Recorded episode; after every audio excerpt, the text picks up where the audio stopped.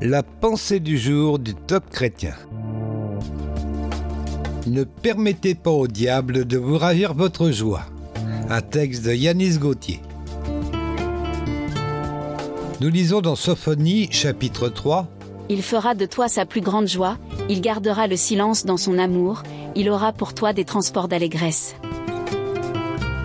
Il y a des moments particuliers de notre vie qui ont marqué notre existence à jamais.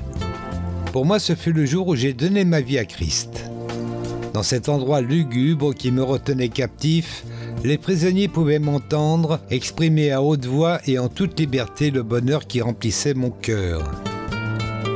Les journées s'écoulèrent et en quelques semaines, le diable réussit à me dérober la joie de mon salut en me rappelant mon passé et en particulier les méfaits qui m'avaient conduit en prison.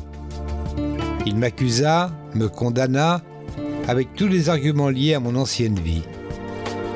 Ces accusations firent naître en moi un vaste sentiment d'indignité, au point que ma joie de la veille s'estompa très vite. Puis un autre jour, agenouillé dans ma cellule, alors que je pleurais devant Dieu sur mon triste sort, je sentis sa présence envahir cet endroit si sale et inhospitalier.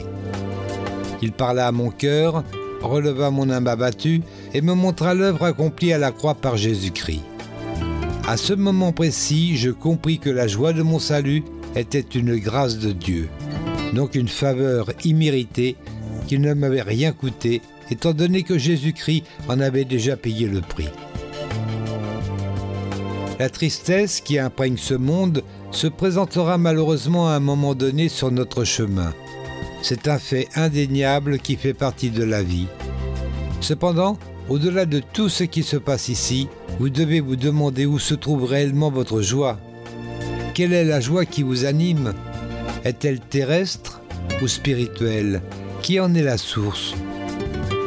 Au fil des années, nous nous rendons bien compte que les joies du monde sont passagères et vite ternies par les épreuves de la vie, alors que la joie du Saint-Esprit, la joie du Seigneur, demeure même dans les moments les plus pénibles, parce que Dieu en est la source.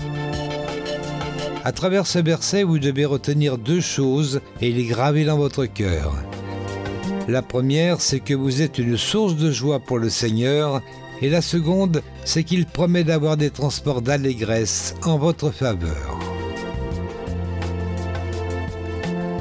Une prière pour aujourd'hui.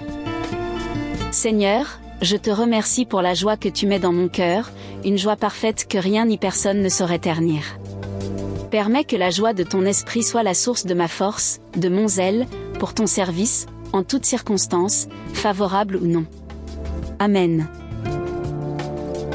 Vous avez aimé ce message? Alors partagez-le autour de vous. Soyez bénis. Retrouvez ce texte sur la pensée du jour.topchrétien.com ou écoutez-le sur radioprédication.fr.